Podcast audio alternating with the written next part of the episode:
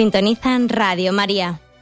Les ofrecemos el programa Catecismo de la Iglesia Católica, dirigido por Monseñor José Ignacio Monilla.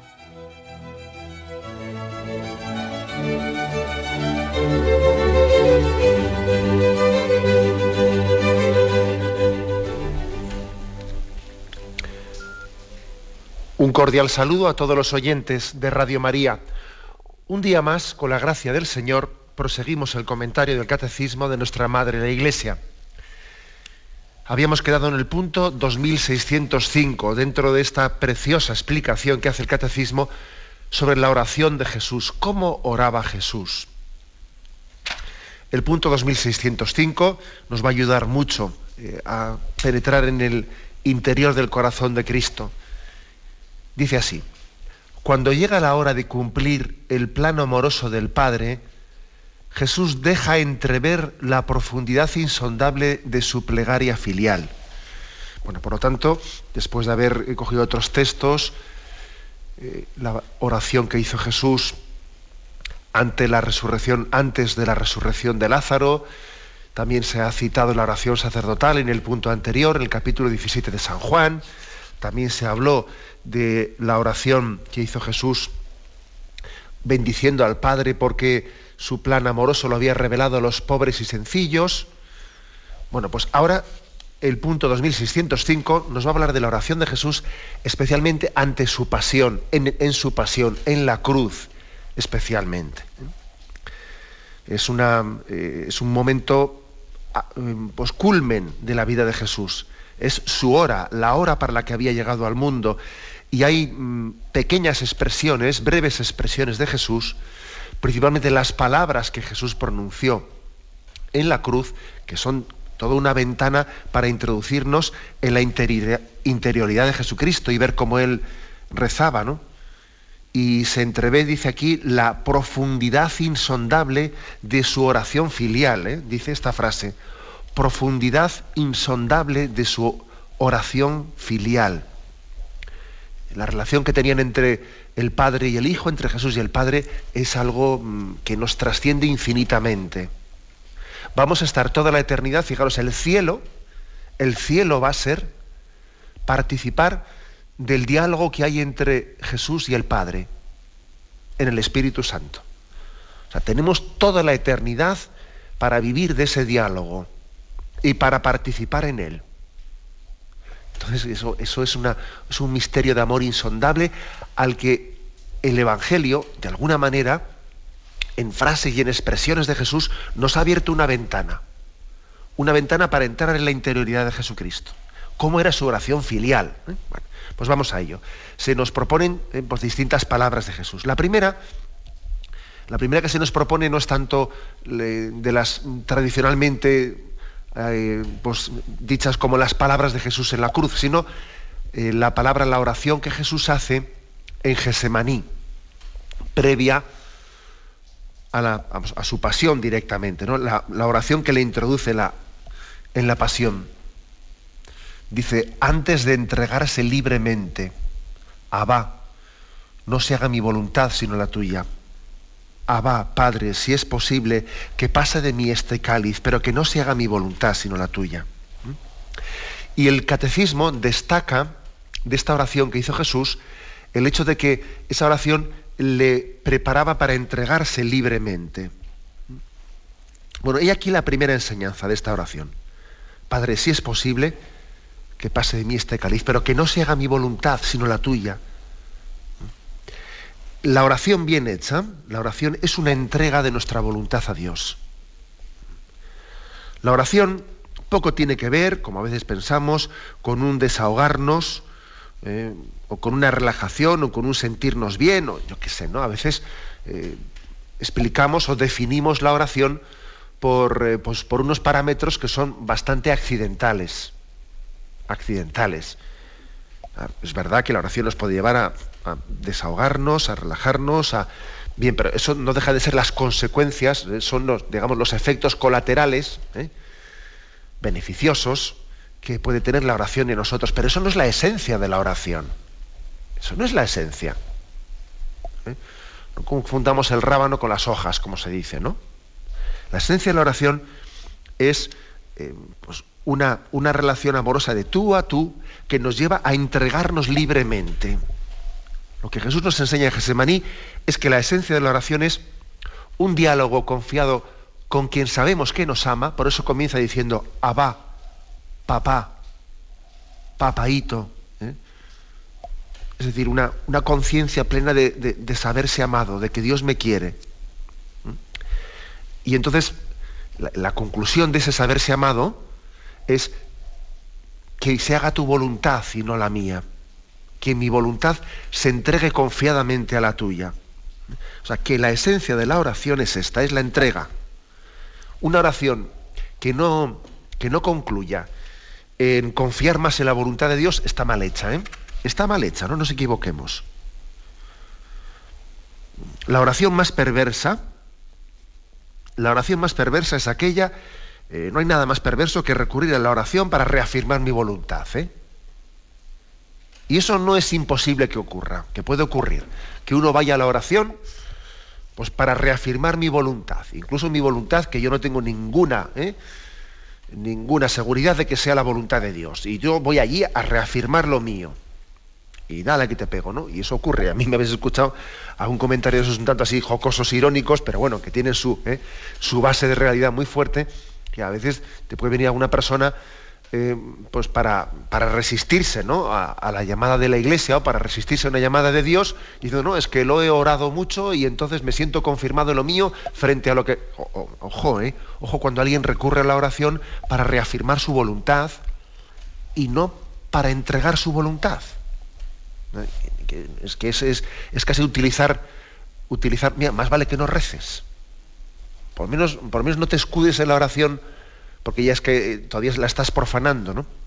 La estás profanando, estás invocando el nombre de Dios para hacer lo tuyo. Que Dios nos libre de esto, ¿eh? porque nadie estamos libre de, de tal cosa. Que Dios nos dé una gran sinceridad cuando acudimos a la oración, como esa sinceridad desgarrada, desnuda, ¿eh? que tuvo Jesús en Gesemaní Padre, si es posible que pase de mí este cáliz. es decir, sinceridad absoluta. Jesús tampoco no está ocultando que su sensibilidad le, dice, le, le lleva a, huir de ese momento, a huir de la pasión. Jesús no, no va allí ocultando, ocultando que él está sintiendo eso. No, no me importa. mentira, sería decir no me importa. O se expresa con, eh, con plena transparencia, ¿no? Con plena transparencia, pero al mismo tiempo que es perfectamente sincero, está perfectamente confiado en la voluntad del Padre. Que no se haga mi voluntad sino la tuya.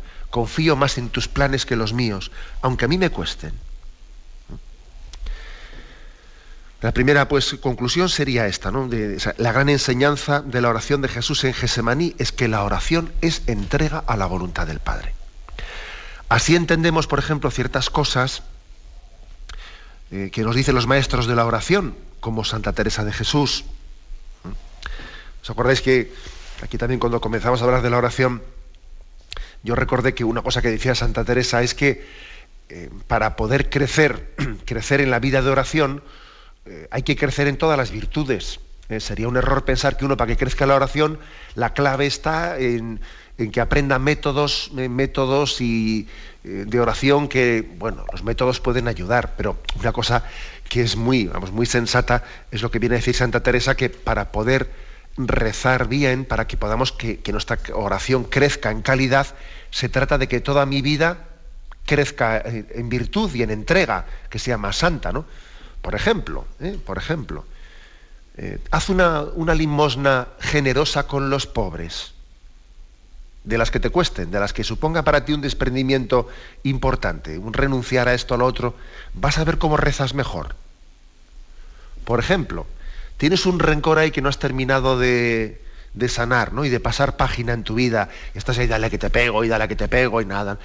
Haz una, arranca eso de tu corazón, vete y reconcíliate, y pide disculpas, y comienza una vida nueva, y estirpa ese, eh, ese germen de rencor que tienes dentro de ti, vas a ver cómo rezas mejor.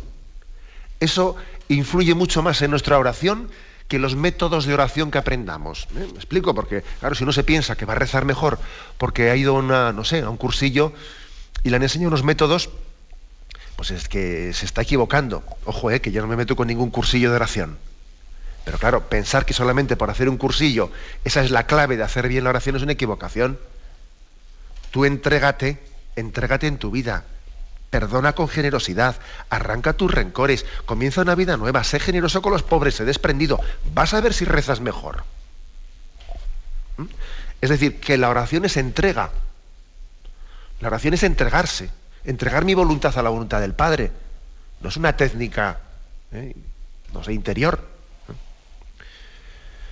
Esta es una gran enseñanza eh, de esa oración de Gesemaní. Dice el catecismo que Jesús nos enseñó lo que es la entrega libremente, la entrega libre, ¿no? Jesús se entregó libremente. Yo subrayo esto segundo, libremente, porque muchas veces en nuestra vida, en nuestra vida, eh, el dilema no consiste en si sí o si no, porque nos viene dado. Nos viene dado, entonces no, tú no tienes capacidad de elegirlo. Pero lo que sí que está en tu mano es vivirlo, eso que te viene dado, eso que no tienes más remedio que, que, eh, pues que, aguantarlo, asumirlo. Lo que sí que está en tu mano es vivirlo como esclavo o como hijo. Eso sí está en tu mano. ¿Eh? Ejemplos podríamos poner, poner mil. Seguro que nos estarán escuchando ahora de más de una prisión, ¿no? Más de unos presos que a veces también suelo recibir cartas de ellos y, rezo por ellos y, nos emociona en Radio María pues el que ellos nos acompañen. Y bueno, pues los presos que nos estén escuchando podrían poner este ejemplo. A ellos ahora mismo no se les, no, tienen capacidad de, elegir si estar o no estar en la cárcel. O sea, pues es que la, cerradura está cerrada, ¿sabes? La cerradura está, ¿eh? yo no puedo salir fuera.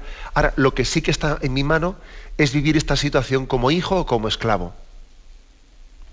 Por eso la oración nos tiene que llevar aceptar la voluntad de Dios, pero libremente, como hijo y no como esclavo.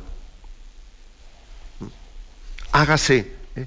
hágase tu voluntad, y confío en, en su voluntad. Y he puesto el, ejemplo de, del, que está en la cárcel, pero podemos poner muchos ejemplos más, ¿no? Pues, pues una enfermedad que a mí no, que, que yo eh, no puedo no, eh, no tenerla, sino que me, ha sido dada y ahora yo tengo que vivirla como, como hijo o como alguien que está renegando de ella y está renegando de la cruz.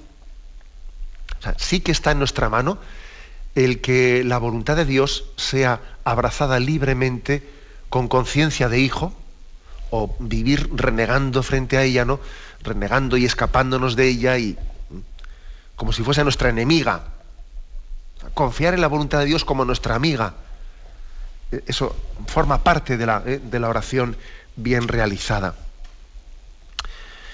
Bien, tenemos un momento de reflexión y continuaremos enseguida.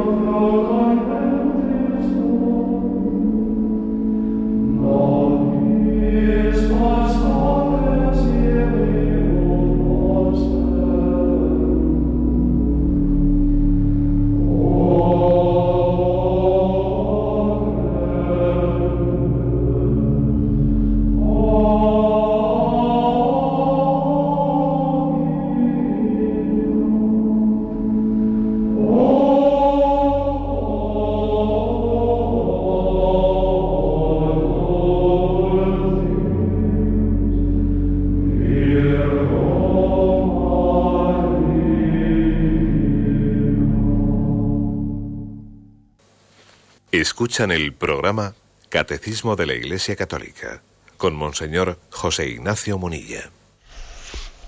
Continuemos la explicación de este punto 2605. En él se nos habla de esos, mm, de esos momentos en los que Jesús nos enseña a orar desde la cruz. Y una de, de sus oraciones claves fue esta que dice en sus últimas palabras. Dice, Padre, perdónales porque no saben lo que hacen. Lucas 23, 34. Una oración bien corta que sale de los labios de Jesús y, e impactó tremendamente a los que estaban allí presentes. Ojo, es una oración. Es una oración. Padre, perdónales porque no saben lo que hacen. Jesús pronunció esa oración conmoviendo a los que la escuchábamos, pero conmoviendo más todavía el corazón del Padre. Que nosotros tendemos a escuchar esa frase como em, dicha para nosotros, ¿no? Entonces, aplicación moral. Bien, de acuerdo. Pero vamos a ver, antes de la aplicación moral de esta frase, caigamos en cuenta que ha sido algo dicho a Dios Padre. Nosotros lo hemos oído y Jesús quiso que lo escuchásemos, sí, sí, pero antes de empezar a hacer una moralina, bueno, no digo eso en mal sentido, sino antes de hacer una aplicación moral, primeramente caigamos en cuenta que es una oración, que Jesús se lo ha dicho a Dios Padre. Y fijaros cómo lo primero que dice esta frase, esta frase de oración es Padre de nuevo. De nuevo Padre. Antes había dicho, no, Padre, si es posible que pase de mí este cáliz. Abba. Aquí de nuevo, Abba. Perdónales porque no saben lo que hacen. De nuevo papá por delante. ¿eh? Es impresionante. Esto es una escuela de oración. De nuevo papá por delante. Porque lo más importante, en el fondo de la oración, no es lo que se va a decir, sino la conciencia viva de, de a quién se lo estoy diciendo. Esto es muy importante. Lo más importante de la oración es la conciencia viva de con quién estoy hablando. Y esto Jesús, ¿eh? nosotros enseguida nos, fijamos en lo segundo, ¿no? A ver, perdónales, luego el tema del perdón. Bien, vale, vale. Pero fíjate en lo primero, porque lo más importante de la oración es esto. Es como cuando unos niños pequeños no están encantados y rondando en torno a sus padres que van de paseo y bueno, pues encantados, ¿no? Porque la familia ha salido de paseo y los niños rondan en torno a sus padres dándole vueltas y, están, papá esto, papá lo otro, mamá esto. Si lo de menos es que le dicen después, lo más importante es papá y mamá. Claro, eso es lo más importante. ¿Quién le ha dicho el niño? No sé, pero lo ha dicho papá por delante, ¿no? Porque está encantado con su padre y están de paseo con él y quiere que su vida gire en torno a su padre y a su madre. Algo así, ¿no? Algo así es nuestra oración delante de Dios. No olvidemos esto porque Jesús nos ha enseñado ¿eh? que lo principal de la oración es tener conciencia de que estoy ante mi Padre. Bien, pero sigue esta oración, ¿no? Padre, perdónales porque no saben lo que hacen. ¿Cómo tuvo que conmover, emocionar ¿eh? el corazón del Padre? Es verdad que hablamos en unos términos que siempre, ¿eh? pues, al hablar de Dios utilizamos también términos nuestros, ¿no? El corazón de Dios Padre. Bien, es, mucho más, si queréis, eh, propio y directo hablar del corazón de, Cristo, porque Él tuvo una humanidad que el Padre no tuvo, que el Padre no se encarnó, pero sí la segunda persona encarnada tuvo una humanidad y tuvo un corazón humano, y por eso también aplicamos directamente la palabra corazón de Cristo, pero en cierto sentido también podemos hablar del corazón del Padre, en otro sentido, ¿no? más metafórico, pero real también. El Padre nos ama, nos quiere. Luego también Él se, emociona, se emociona ante la oración de su Hijo. Es impresionante escucharle al Hijo decirle al Padre, perdónales porque no saben lo que hacen.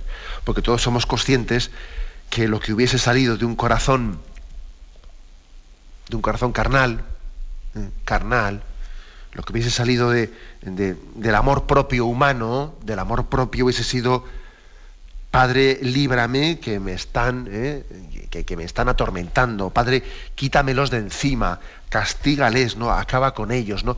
Es, es lo que hubiese salido, ¿no? De un corazón, de un corazón que no hubiese sido bueno, infinitamente misericordioso como el del corazón de Cristo. Por eso es, que conmueve la oración de Cristo al Padre. Tuvo que dejar conmovido el corazón del Padre y, conmovidos también los corazones de los que estaban allí en el Monte Calvario, que alguien muriese perdonando. El mismo centurión que, se cuenta que, en ese momento, al ver cómo Jesús moría, ese centurión tuvo una conversión, este verdaderamente era hijo de Dios, eh, el, ver, el ser testigo de cómo alguien muere, muere perdonando y muere ofreciéndose, es motivo de conversión para nosotros. Si nosotros escuchamos esta palabra, esta oración de Jesús, perdónales porque no saben lo que hacen, y no nos conmovemos y no nos convertimos, eh, pues estamos, estamos desaprovechando una ocasión como también desaprovecharon otros soldados que estaban allí y a diferencia del centurión, escucharon a Jesús y no se conmovieron. ¿Qué nos enseña esta oración? Pues que Jesús se presenta ante Dios Padre no se presenta solo, sino se presenta con sus hermanos. Es como, como se dijese Jesús.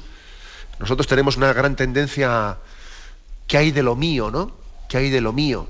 Enseguida, esa expresión de que hay de lo mío, bueno, pues parece que en castellano es casi significativa de, del egoísmo, ¿eh? del egoísmo humano, ¿no? ¿Qué hay de lo mío?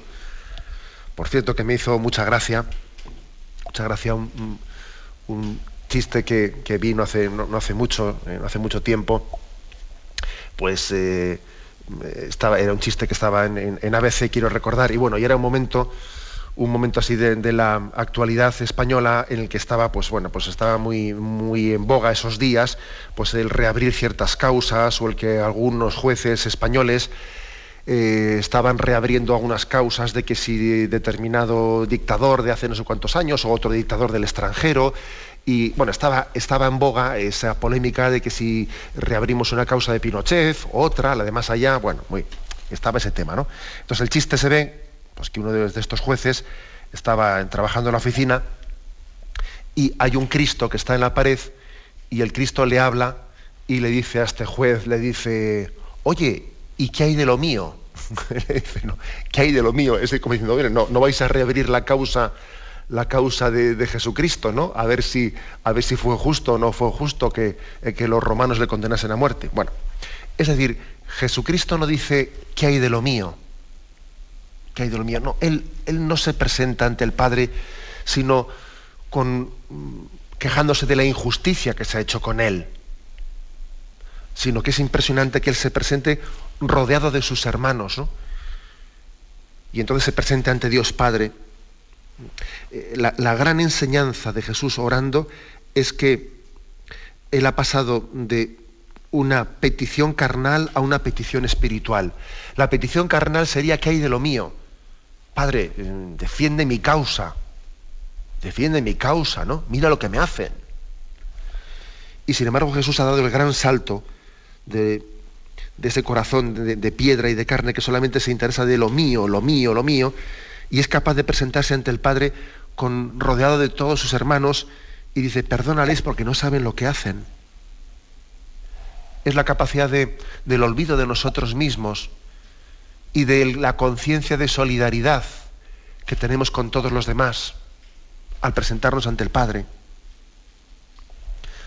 De hablar en primera persona del plural, eh, cuando se habla de los pecados de la humanidad, siendo así que Jesús era inocente.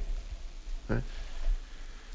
Es, impresionante ver cómo Jesús lleva todo el pecado de la humanidad delante del Padre y pide misericordia y pide perdón. Bueno, mm, extraemos también de esta oración, de esta oración de Cristo al Padre, Padre, perdónalos porque no sabe lo que hacen, extraemos más enseñanzas.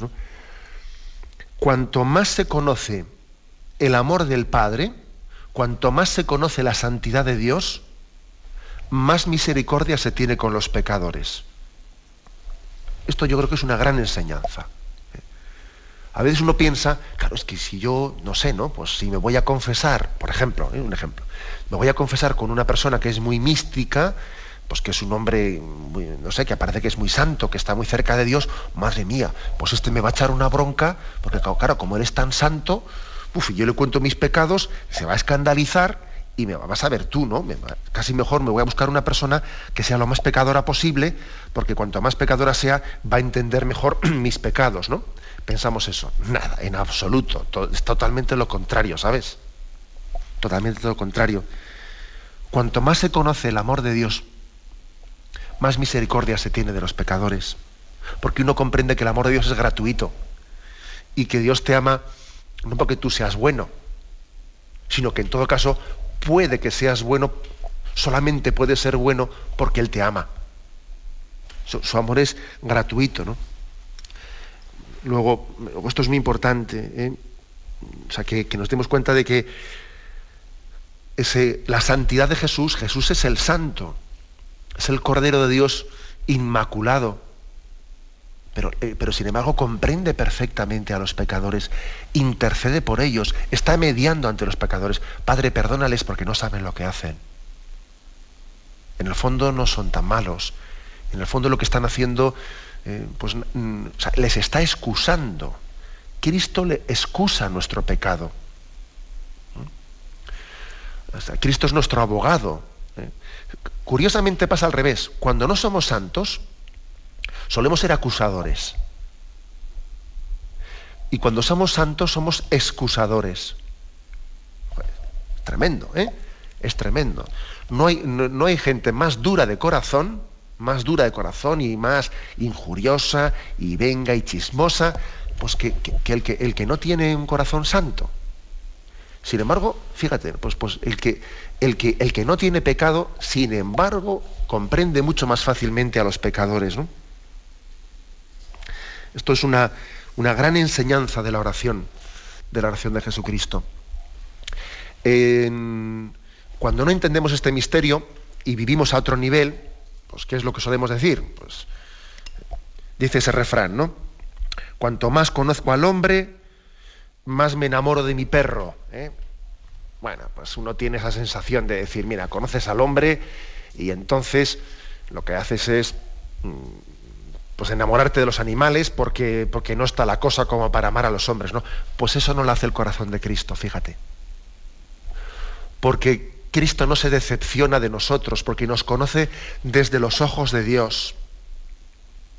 Y conoce nuestro pecado, y conoce la hondura de nuestro pecado, y lo grave que es nuestro pecado, que, que, ofende el amor de Dios.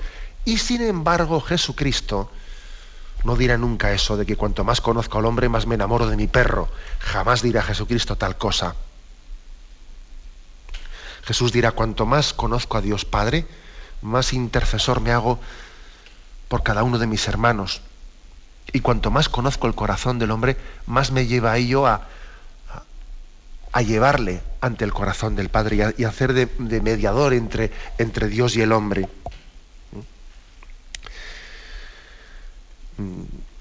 Sabéis que sabéis que hay una, eh, mm, un episodio mm, el episodio tan tan impresionante de que después de esta, de esta intercesión, esta intercesión que hace Jesús ante el Padre, después de esta intercesión tiene lugar la, bueno, pues la conversión del, he dicho antes, del centurión, la conversión del del buen ladrón.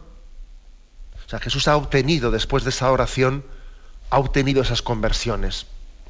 Y para Jesucristo serían muy importantes esas conversiones. Bueno, que dice que serían un gran consuelo. El consuelo de Jesucristo no sería el que hay de lo mío, como he dicho antes, ¿no? Ese chiste, ¿no? Ese chiste de que hay de lo mío. No, no. Mm, el gran consuelo de Jesús es que su oración y su redención tengan sus primeros frutos y que él pueda ser testigo de la conversión de ese buen ladrón. Esto me recuerda a mí, me recuerda a ese pasaje de la vida de Santa Teresita de Lisieux, que me imagino que muchos habréis leído Historia de un alma, que bueno, ese es un libro que yo recomiendo a todo el mundo. ¿eh? Historia de un alma, eh, pues la autobiografía de Santa Teresita de Lisieux, o Teresita del Niño Jesús, es una, pues una joya de la literatura católica, ¿no? Y bueno, pues esa niña, esa niña educada en esa familia francesa con tanta delicadeza, pues que pues estamos hablando de finales del siglo XIX, pues cuando tenía, cuando tenía 14 años, ella le pedía a Dios también un signo para, entender que la oración que ella le dirigía a Dios, que era eficaz, ¿no? que ella, ella quería, estaba empezando a sentir la llamada de Dios a ser carmelita, a entregar su vida por la oración, por, la conversión de los pecadores, por los sacerdotes, etcétera.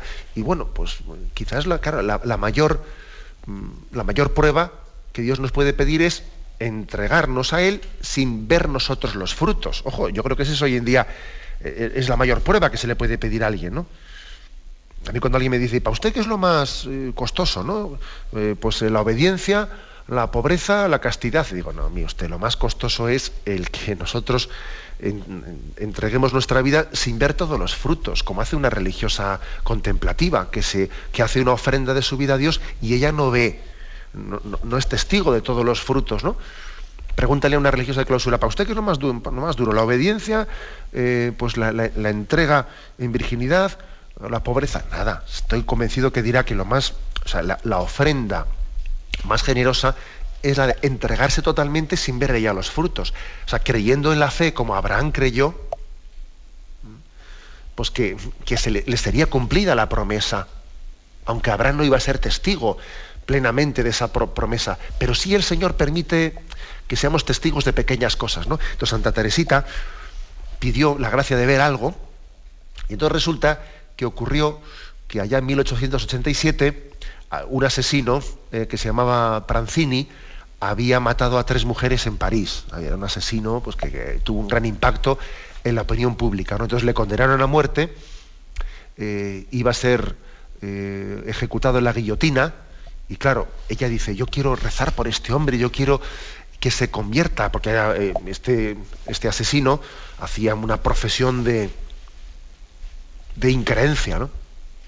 Y, blasfemaba, etcétera. Y entonces ella quería orar por él, quería arrancarle, no rescatarle del infierno, de la condenación. Y bueno, pues ella rezaba esos días, porque sabía que la, ejecución iba a ser tal día, y rezaba para que se convirtiese, se convirtiese. Y llegó el día de, la, de su ejecución. Ella había rezado toda la noche. Y al día siguiente por la mañana, sin que su padre se diese cuenta, Santa Teresita fue y miró los periódicos y se llevó un consuelo interior tremendo, lloró de alegría al ver que el cronista, el cronista de aquella ejecución pública en la guillotina, dijo que Pranzini, justo antes de ser guillotinado, en un movimiento reflejo que tuvo, cogió un crucifijo de un fraile que estaba eh, al lado de la ejecución y le dio un beso al crucifijo y entonces fue guillotinado. Y ella dice que recibió un consuelo porque dijo, este es el signo este es el signo de que Dios me ha escuchado, de que mi oración, aunque yo no vea muchos frutos, es eficaz. Yo igual no voy a ser, no, no, voy, a, no voy a tener noticia ¿no? de todo el fruto que va a tener mi oración y mi entrega. Pero Dios la escucha y Dios ha tenido la misericordia de darme este pequeño signo, de ver que este, eh, pues este condenado a muerte, Pranzini, que se llamaba, ha, ha dado ese beso al Cristo. Bueno, pues pongo este ejemplo porque también yo, yo me imagino, y, creo que no es echarle demasiada imaginación, ¿no? ver que para Cristo también tuvo que ser un gran consuelo, un gran consuelo ver la conversión del buen ladrón, fruto de la oración que Cristo había hecho, o la del centurión, etc. ¿eh? Eran como los primeros frutos. Eh, Santa Teresita dijo de, de aquel condenado a muerte, eh, Henry Pranzini, dijo que era su primer hijo. Dijo, es mi primer hijo, el primero que he rescatado, ¿no? Que rescatado de, de, la muerte. Bueno, pues también, también Jesús en la cruz, orando al Padre, Padre, perdónalos porque no saben lo que hacen, tendría un gran consuelo ¿eh? al ver la conversión del buen ladrón. También él diría, este es mi primer hijo, este es mi primer rescatado. Tenemos un momento de reflexión y continuamos enseguida.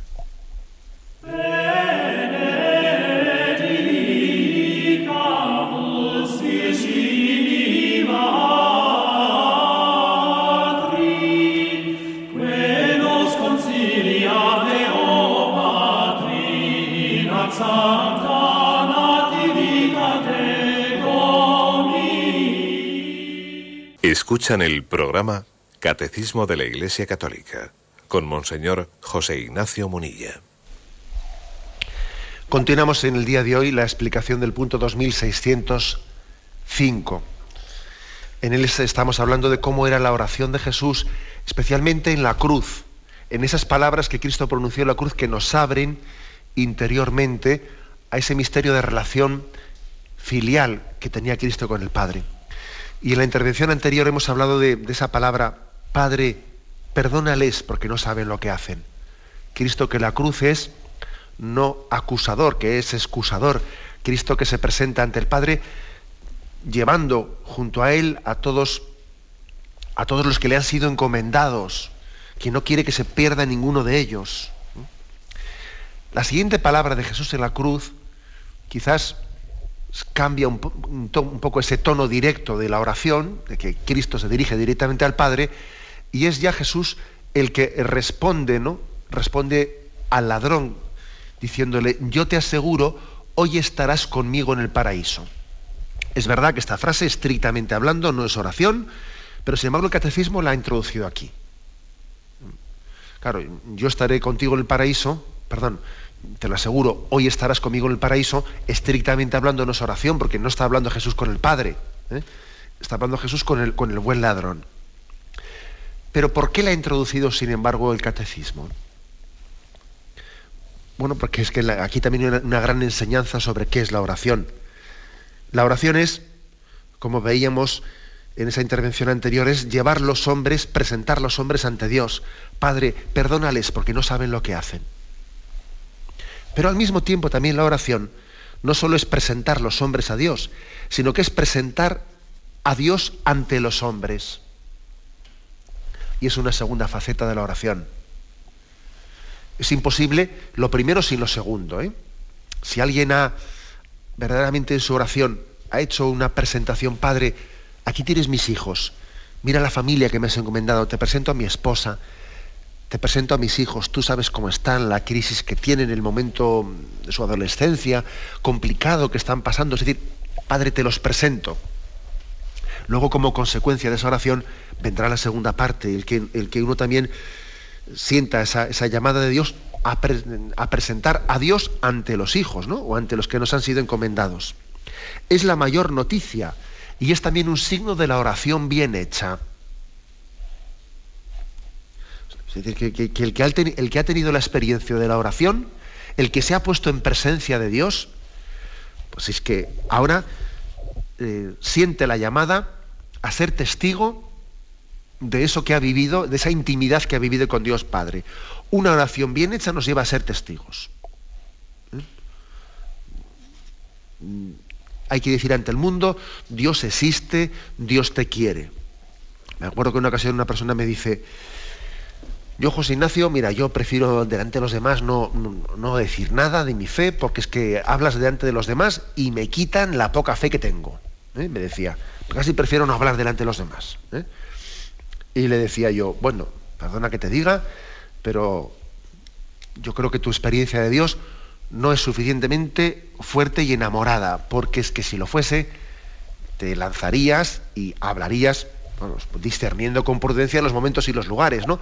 Pero que, que, estoy convencido que sentirías la necesidad y la llamada, la llamada a Dios sería mucho más fuerte que el miedo para ser testigo del amor. Es decir, Dios existe, Dios te quiere, y eso es lo que le está diciendo Jesús al buen ladrón. Dios te quiere, Dios te ha elegido.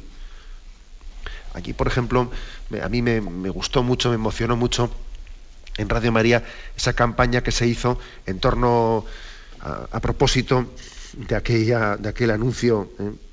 de tono blasfemo que había que había salido en algunos autobuses, ¿no? Eso que se puso en los autobuses, esa propaganda de probablemente Dios no exista, eh, disfruta de la vida y pasa de todo, ¿no? Bueno, a propósito de eso, pues recuerdo que en Radio María pues se pusieron unas cuñas, unas cuñas que es que respondían a la perfección, ¿no? Sin entrar en la polémica, sin entrar en la polémica, sin entrar a, nada, rebatir o, o a decir que esto es nada, nada, sin entrar en ese tema, eh, las cuñas de Radio María eran, Dios te quiere con locura, Dios está enamorado de ti, confía en Él y vive tranquilo. Era justamente dar la medicina como remedio eh, a, esa, eh, pues a, esa, esa barbaridad, ¿no? Probablemente Dios no exista. Disfruta de la vida y vive tranquilo. Bueno, pues exactamente vamos a decir lo siguiente, ¿no? Dios te quiere con locura, Dios está enamorado de ti. Dios tiene escrito tu nombre en la palma de sus manos. Tu nombre está escrito en el corazón de Dios. Confía en Él y vive amando sin medida. Esta es la clave, ¿eh? O sea, esta es la clave. Que cuando alguien en la oración ha sido testigo del amor de Dios Padre, pues necesita, necesita como, como una consecuencia lógica de su oración llevar la noticia del amor de Dios ante el mundo. Incluso, incluso fijaros bien, con un don que es el don de que no nos importen, que no nos importe cómo seamos percibidos.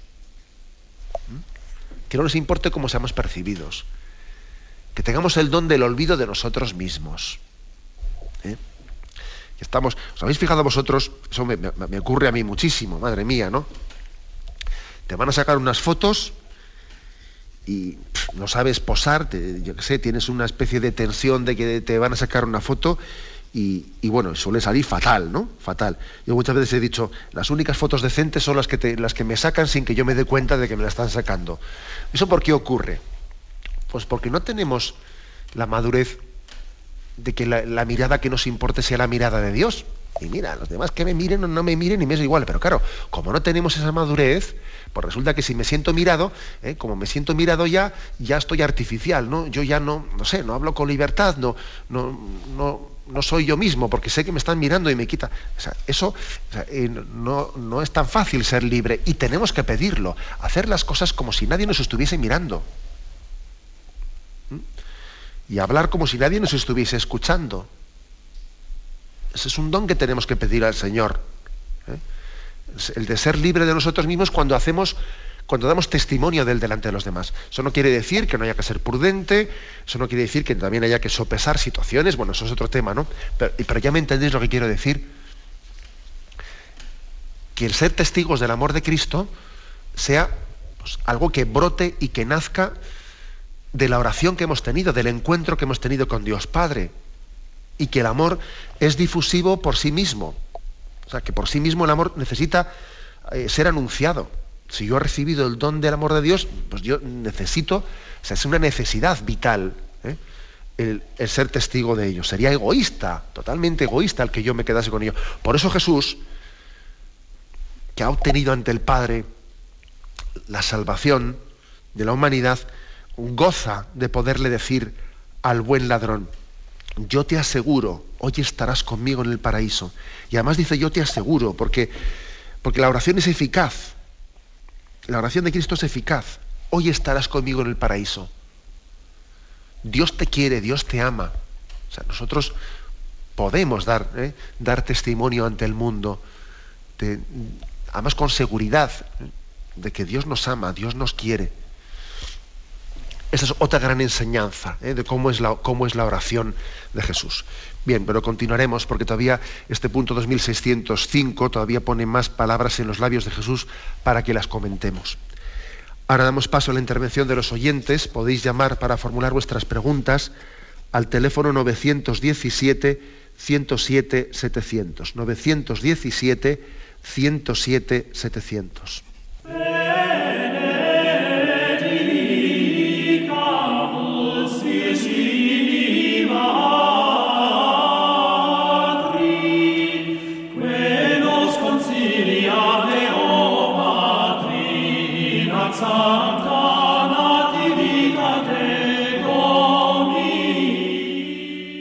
Sí, buenos días, ¿con quién le hablamos? Eh, con Mari Carmen. Adelante, Mari Carmen, le escuchamos. Pues mire, monseñor, yo deseaba, mm, acerca de lo que ha dicho, mm, comunicar a todos los oyentes de Radio María, a las personas que nos oyen, mm, pues que, yo he experimentado en mi vida el amor que Dios me tiene, que nos tiene a cada uno de nosotros. Lo he experimentado en, en mi persona y como usted muy bien ha dicho, pues es que, es que no puedo callarlo, es que, es que me siento tan, tan feliz, tan, tan dichosa y, entonces lo, necesito, necesito ese amor que me sale por los poros, que, que, que, que no puedo contenerlo, transmitirlo a los demás. Me, me hice voluntaria de Cáritas, me, catequista, lo expresaba con la familia, con los vecinos, y que Dios te ama, que, que, que por favor no estés triste, que, que, si Dios, si tienes fe en Dios, todo se, saldrá adelante, todo se resolverá. Luego fui una hormiguita también de Radio María aquí en Alicante. Y, pero es que yo todo lo que hacía, las obras de caridad, yo sabía que, que, que yo no, no, no las hacía yo, que, que Dios me, me, movía a hacerlas. ¿Y me comprende, padre? Sí, muchísimas gracias por su testimonio. Gracias. Que yo igual resumiría de la siguiente manera, ¿no? Cuando alguien ha sido ha experimentado el amor de Dios, le lleva como consecuencia práctica a dos cosas, ¿no? A vivir una alegría muy grande, porque claro, ante, esa gran noticia, ¿no? del amor de Dios, pues locamente entregado a nosotros, uno dice, bueno, es que mis, penas se disuelven como un azucarillo en una, ¿eh? en, una, en una piscina. Un azucarillo en una piscina, vamos, es que desaparece enseguida, ¿no? Así son nuestras penas ante Dios, ¿no? Cuando, cuando las ponemos en la presencia de Dios y dice, bueno, pues mis penas se disuelven. ¿eh? Y, alegría y entrega, porque también la oyente dice, bueno, es que yo vi que el Señor me decía, me voy a entregar en Cáritas, me voy a entregar en la catequesis, voy a entrar aquí como una hormiguita en Radio María y lo que haga falta, ¿no? Porque, porque es que se me queda pequeña la vida, ¿eh? se me queda pequeña la vida para dar en ella testimonio de a lo que me mueve el amor de Dios. El amor de Dios nos mueve, no solo nos conmueve, sino que nos mueve. ¿eh? Porque sería, sería muy corto decir que nos sentimos conmovidos, sí, conmovidos y movidos. ¿eh? Movidos para entregar nuestra vida, para, pues para cambiar planteamientos, cambiar planteamientos, iniciar una vida nueva de servicio, de entrega, etc. ¿eh? Luego agradecemos ese testimonio. Damos paso a un siguiente oyente. Buenos días. Buenos días. Buenos días, sí, le escuchamos. mire, le voy a decir, soy una abuela de 92 años. Qué bien y soy muy católica y estoy pidiendo todos los días, todos los días por el trabajo de mis nietos. Y ayer precisamente un ingeniero industrial que tiene 28 años le despidieron y me estoy pasando lo fatal. Y yo no sé qué hacer porque a Dios le pido, pero digo, Dios mío, Dios mío, me has abandonado. ¿Por qué, me has, ¿por qué no me has escuchado? Aunque él sé que no tiene la culpa, no tiene la culpa de que el trabajo se, se haya quedado sin trabajo. Yo he hecho la culpa más, no sé si decírselo a Zapatero, porque es que le tengo atravesado. Pero es que estoy pasando batalla. Yo no sé qué haga ahora. Estoy pidiéndolo, Dios mío, por favor, un trabajo que le ha costado mucho, muchísimo dinero a sus padres darle la carrera. Muy bien, pero mire, yo también creo que usted con, se, ha, se, ha, expresado con un corazón sincero a tope, ¿no? Hablando a corazón abierto. Pero también, mire, yo le, doy, un consejo. Que ese amor, ¿no? Ese amor que usted tiene hacia su nieto, que usted daría la vida ahora porque su nieto encontrase un trabajo, ¿no? Mire, eh, ese amor que usted tiene hacia su nieto quizás también sea un quererle, un quererle, pues inevitablemente usted le quiere también carnalmente, carnalmente, ¿no? Y quiere que su nieto no sufra nada, que todo le salga bien, que las cosas salgan perfectas para él, que tenga el mejor trabajo, tal, tal, tal, tal. Mire, y es posible que se confunda un poco el amor tan grande que usted tiene a su nieto con el amor carnal que tiene. Entonces, en el plan de Dios, mire usted, Dios le quiere más que usted, aunque diga, madre mía, pues yo le quiero muchísimo a mi nieto, ¿eh? Bueno, pues todavía Dios le quiere más que usted. Y en el plan de Dios puede estar el que su nieto tenga una purificación, estando en el paro un tiempo, en el que también eso le lleve a ver otras facetas de la vida, en el que también entienda que el triunfo no es jauja, eh, que no es pues aplaudir y que todo sale fenomenal, que tenemos que, tenemos que ser más austeros, que igual tengo que tener un ritmo de vida pues bueno, pues más bajo, que no voy a estar comprándome este coche, sino otro más humilde. Es decir, confíe usted en los caminos de Dios. Usted pida por su nieto, siga pidiendo por su nieto, pero no confunda el, bien que Dios le quiere dar a su nieto con unos bienes concretos. ¿eh? Porque es posible que en los planes de Dios entren también la purificación en nuestra vida. ¿eh? Adelante, damos paso a la siguiente llamada. Buenos días. Buenos días. Buenos días, sí le escuchamos. Mire, padre, sobre las explicaciones que usted dio el otro día, quería preguntarle concretamente a ver si hemos entendido bien si es posible que hayamos entendido que eh, cuando hablaba de Jesucristo y su, eh, su naturaleza, eh, es decir, hayamos entendido que es verdadero hombre y su espíritu o alma de ese hombre es el Espíritu de Dios. Porque claro, no puede tener un espíritu divino y, un alma humana. Es decir, entendemos, según lo que usted explicó, que es un hombre cuya alma y cuyo espíritu es Dios. ¿Es así? No, vamos a ver, no. En Jesucristo, eh, como verdadero hombre, tiene em, cuerpo humano y alma humana. ¿eh? es decir, que eh, sea Jesucristo es, es hombre porque tiene cuerpo humano y el alma humana, en vez de ser humana, es... No, no, eso no es así. O sea, Jesucristo tiene cuerpo humano y alma humana que están hipostáticamente unidos al verbo de Dios. ¿De acuerdo? No sé si no, me acuerdo muy bien en qué contexto fue, fue eso explicado, pero, pero lo aprovecho para remarcarlo. Jesucristo es verdadero hombre, no es mitad hombre. O sea, tiene cuerpo humano, pero no tiene alma humana. No, no, Cristo tiene cuerpo humano y alma humana. La prueba es que eh, tiene voluntad humana, es que la voluntad y el entendimiento son las facultades del alma humana. ¿eh? Luego, Cristo tiene cuerpo humano, alma humana, que están unidos, hipostáticamente unidos, al verbo de Dios. Y es verdadero Dios y es verdadero hombre. ¿eh? Bueno, pues aprovecho para aclarar esto. Adelante, vamos a un siguiente oyente. Buenos días.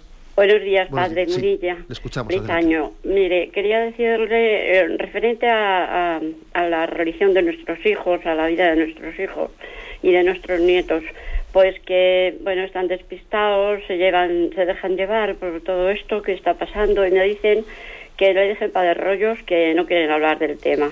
Digo, si es que, mm, por ejemplo, hablando de un gobierno que quiere a nuestros hijos eh, mentalizarlos, ¿no? Yo le digo que en el espíritu no manda ningún gobierno, ni este ni ninguno, que solo es Dios y la iglesia y los padres. Lo que te han dado los padres, la fe, ¿dónde está vuestra fe? Entonces, esto es el tema, que, que yo rezo por ellos y mi marido y yo, y, les damos buenos ejemplos, bueno, dentro de lo que cabe, ¿no? Y, podemos hacer esto solo, estar callados, darles ejemplo, no sé, dígame, padre. De acuerdo, pues sí, evidentemente usted sea, sea, confíe en Dios, usted siga orando por ellos y dándoles el ejemplo de, del amor que tiene el matrimonio.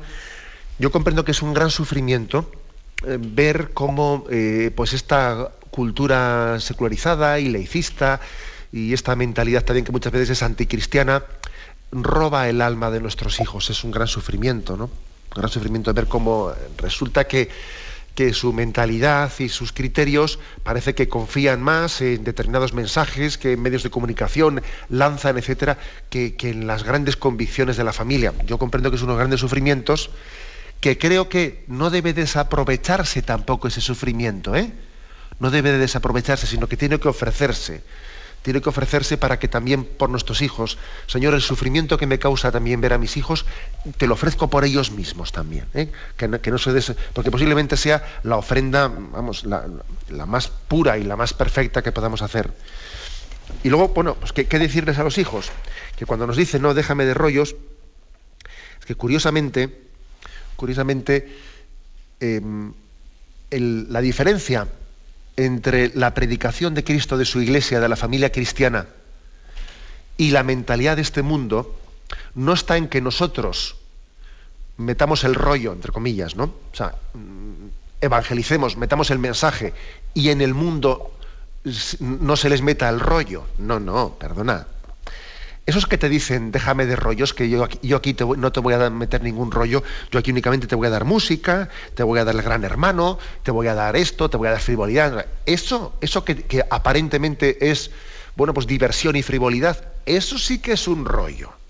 Ahí sí que te, se te está ideologizando y transmitiéndote unos antivalores sin que tú tengas conciencia de que se te está evangelizando. Digo evangelizando en el más, sentido de la palabra, ¿no? Se te está... Eh, se te está inculcando una ideología. Sin embargo, la Iglesia evangeliza con toda transparencia, diciéndote, te voy a predicar a Cristo. Y parece que porque hayamos sido tan, pues iba a decir yo, honestos, ¿no? De decir, vamos a predicar a Cristo. Mamá, me están predicando. como que no te predican en el otro lado, ¿sabes? Como si en el otro lado no te dijesen nada. Solo que la, la fe cristiana tiene la honestidad de decirte, te anuncio a Cristo. Mientras que, mientras que esta cultura esta cultura laicista te dice, piensa como quieras, haz lo que te dé la gana, y al mismo tiempo te están te están eh, imponiendo la, dictadura de lo políticamente correcto, que te dice cómo tienes que pensar, cómo tienes que sentir, cómo tienes que vestir, y si no te acabas viendo totalmente fuera de juego, si no entras ¿no? dentro de esa dictadura. O sea que también creo que es bueno eh, hacer referencia a esto, eh, a, que en este mundo no existe el punto intermedio, no existe un campo que no sea de nadie, no, no. En el fondo, la palabra de Cristo el que no está conmigo está contra mí, el que no recoge conmigo desparrama, mm, tiene mucha actualidad. ¿eh? Bien, tenemos el tiempo cumplido, me despido con la bendición de Dios Todopoderoso, Padre, Hijo y Espíritu Santo. ¿eh? Y aprovecho especialmente para felicitar el año, el año nuevo, a todos los oyentes. Que Dios os conceda un feliz y santo año nuevo, 2010. Alabado sea Jesucristo.